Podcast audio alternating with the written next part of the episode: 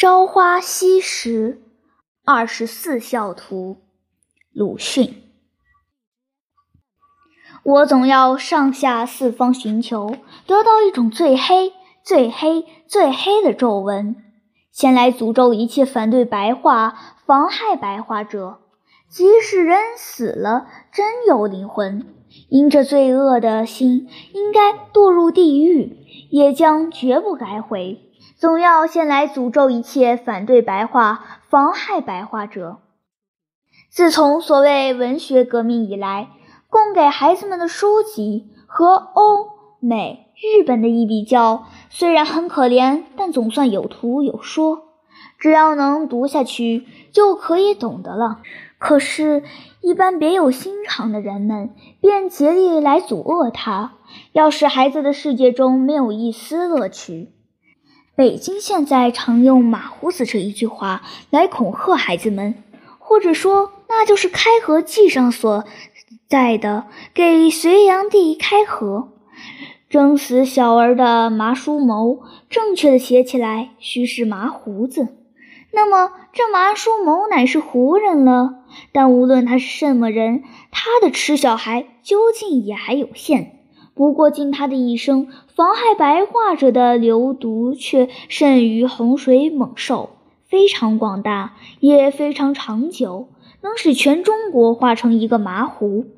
凡有孩子，都死在他肚子里。只要对于白话来加以谋害者，都应该灭亡。这些话，绅士们自然难免要掩住耳朵的。因为就是所谓跳到半天空，骂得体无完肤，还不肯罢休，而且文士们一定也要骂，以为大悖于文格，亦即大损于人格，岂不是言者心生也吗？文和人当然是相关的，虽然人间是本来千奇百怪，教授们中也有。不尊敬作者的人格，而不能不说他的小说好的特别种族，但这些我都不管，因为我幸而还没有爬上象牙之塔去，正无需怎样小心。倘若无意中竟已撞上了，那就立刻跌下来吧。然而在跌下来的中途，当还未到地之前，还要说一遍：只要对于白话来加以谋害者，都应该灭亡。每看见小学生欢天喜地地看着一本粗拙的《儿童世界》之类，另想到别国的儿童用书的精美，自然要觉得中国儿童的可怜。但回忆起我和我的同窗小友的童年，却不能不以为他幸福，给我们勇士的韶光一个悲哀的吊唁。我们那时有什么可看呢？只要略有图画的本子，就要被熟诗，就是当时的引导青年的前辈禁止，呵斥，甚而至于打手心。我的小同学因为专读“人之初，性本善”，读得要枯燥而死了，只好偷偷地翻开第一页。看那提着“文心高照”四个字的恶鬼一般的回心像，来满足他的幼稚的爱美的天性。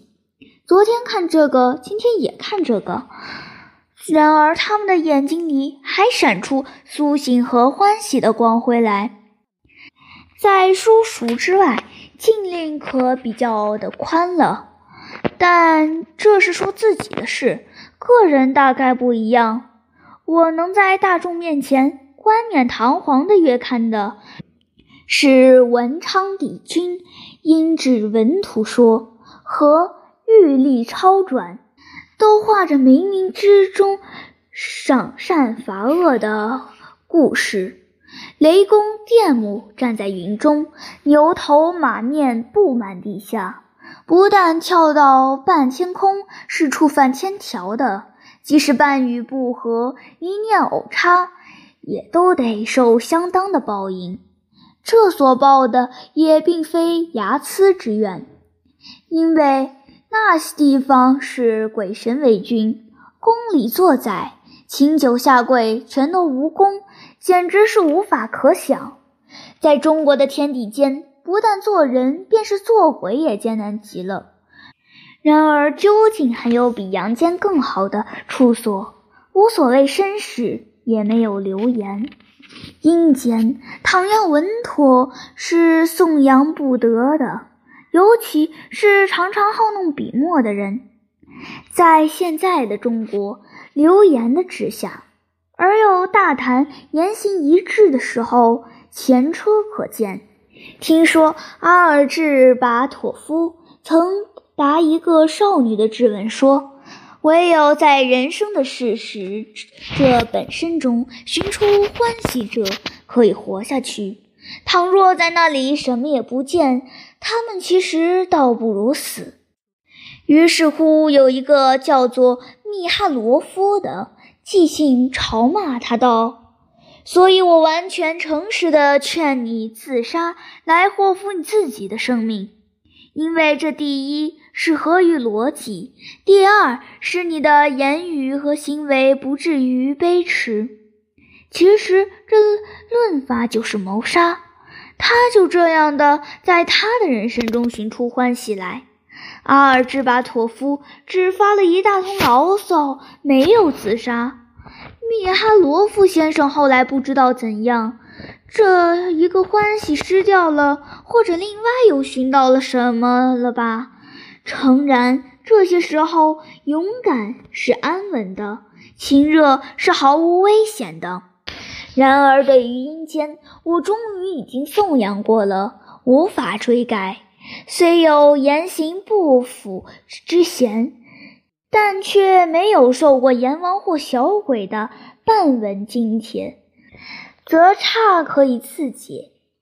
总而言之，还是仍然写下去吧。我所看的那些阴间的图画，都是家藏的老书，并非我所专有。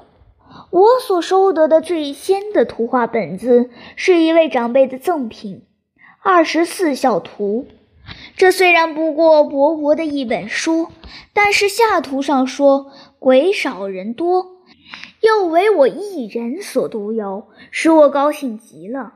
那里面的故事似乎是谁都知道的，便是不识字的人，例如阿长。也只要一看图画，便能够滔滔地讲出这一段的事迹。但是我于高兴之余，接着就是扫兴，因为我请人讲完了二十四个故事之后，才知道孝有如此之难。对于先前痴心妄想想做孝子的计划，完全绝望了。人之初，性本善吗？这并非现在要加研究的问题。但我还依稀记得，我幼小时候时未尝蓄意忤逆，对于父母倒是极愿意孝顺的。不过年幼无知，只用了私见来解释孝顺的做法，以为无非是听话从命，以及长大之后给年老的父母好好的吃饭罢了。自从得了这一本孝子的教科书以后，才知道不然。而且还要难到几十几百倍，其中自然也有可以勉励仿效的，如子路父米、黄香山枕之类。陆记怀鱼也并不难，只要有阔人请我吃饭。鲁迅先生作宾客而怀菊乎？我便跪答云：吾母性之所爱，欲归以以母。阔人大佩服，于是孝子就坐稳了，也非常省事儿，枯竹生笋就可以。怕我的京城未必会这样感动天地，但是哭不出笋来，还不过抛脸而已。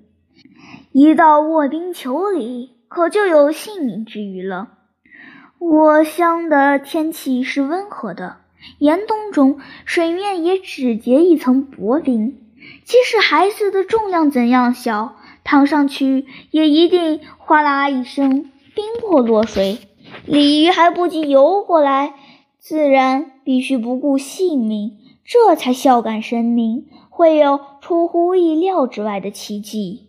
但那时我还小，实在不明白这些。其中最使我不解，甚至于发生反感的是老来于亲和郭巨埋儿两件事。我至今还记得，一个躺在父母跟前的老头子，一个抱在母亲手上的小孩子，是怎样的使我发生不同的感想呵？他们一手都拿着摇咕咚，这玩意儿却是可爱的。北京称为小鼓，盖即陶也。朱熹曰：“陶，小鼓，两旁有耳，持其柄而摇之，则旁耳还自击。”咕咚咕咚的响起来。然而这东西是不该拿在老来子手里的，他应该扶一只拐杖。现在这模样，简直是装样，侮辱了孩子。我没有再看第二回，一到这页便急速地翻过去了。那时的二十四孝图早已不知去向了。目下所有的只是一本日本小田海鲜所画的本子。据老来子是云：行年七十，言不称老，常著五色斑斓之衣，为婴儿戏于清侧，又常取水上堂，乍跌仆地，作婴儿啼，以于亲矣。大约旧本也差不多。而招使我反感的便是诈爹。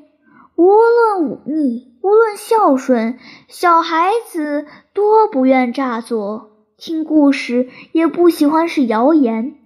这是凡有稍稍留心儿童心理的都知道的。然而在教古的书上一查，却还不至于如此虚伪。诗绝寿《孝子传》云：“老来子。”常衣斑斓之衣，为亲取隐，上堂脚跌，恐伤父母之心，将仆为婴儿啼。太平御览四百十三引。教之经说，似稍近于人情，不知怎地，后之君子却一定要改得他炸起来，心里才能舒服。邓伯道弃子就。职想来也不过气而已。昏往人也许说，他将儿子捆在树上，是他追不上来才肯携手，正如将肉麻当作有趣一般，以不勤为伦纪，污蔑了古人，教坏了后人。老来子即是一例。道学先生以为他白璧无瑕时，他却已在孩子的心中死掉了。至于玩着摇咕咚的郭巨的儿子，却实在值得同情。他被抱在母亲的臂膊上，高高兴兴地笑着。他的父亲正在掘窟窿，要将他埋掉了。说明云：汉郭举家贫。有子三岁，母常捡食与之。俱谓妻曰：“贫乏不能供母，子又分母之时，何埋此子？”但是刘向《孝子传》所说却又有些不同。具家是富的，他又给了两地；孩子是才生的，并没有到三岁，节末又大略相像了。即掘坑二尺，得黄金一斧。上云：“天赐郭举，官不得取，民不得夺。”我最初实在替这孩子捏一把汗，待到掘出黄金一斧，这才觉得轻松。然而我已经不但自己不敢再想做孝子，并且怕我父亲去做孝子了。家境正在坏下去。常听到父母愁柴米，祖母又老了。倘使我的父亲竟学了郭举，那么该埋的不正是我吗？如果一丝不走样，也掘出一幅黄金来，那自然是如天之福。但是那时我虽然年纪小，似乎也明白天下未必有这样的巧事。现在想起来，实在觉得很傻气。这是因为现在已经知道了这些老玩意本来谁也不实行。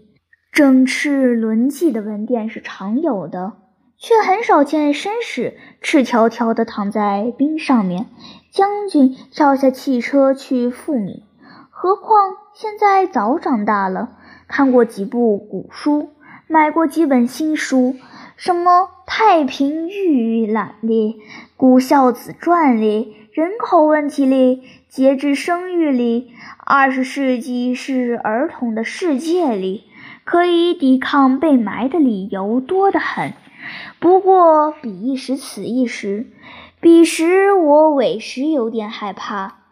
掘好深坑，不见黄金，连窑骨都一同埋下去，盖上土，踏得实实的，又有什么法子可想呢？我想，事情虽然未必实现，但我从此总怕听到我父母愁穷，怕看见我白发的祖母，总觉得他是和我不两立，至少也是一个和我的生命有些妨碍的人。后来这印象日渐其淡了，但总有一些留遗，一直到他去世。这大概是送给二十四孝图的儒者所万料不到的吧。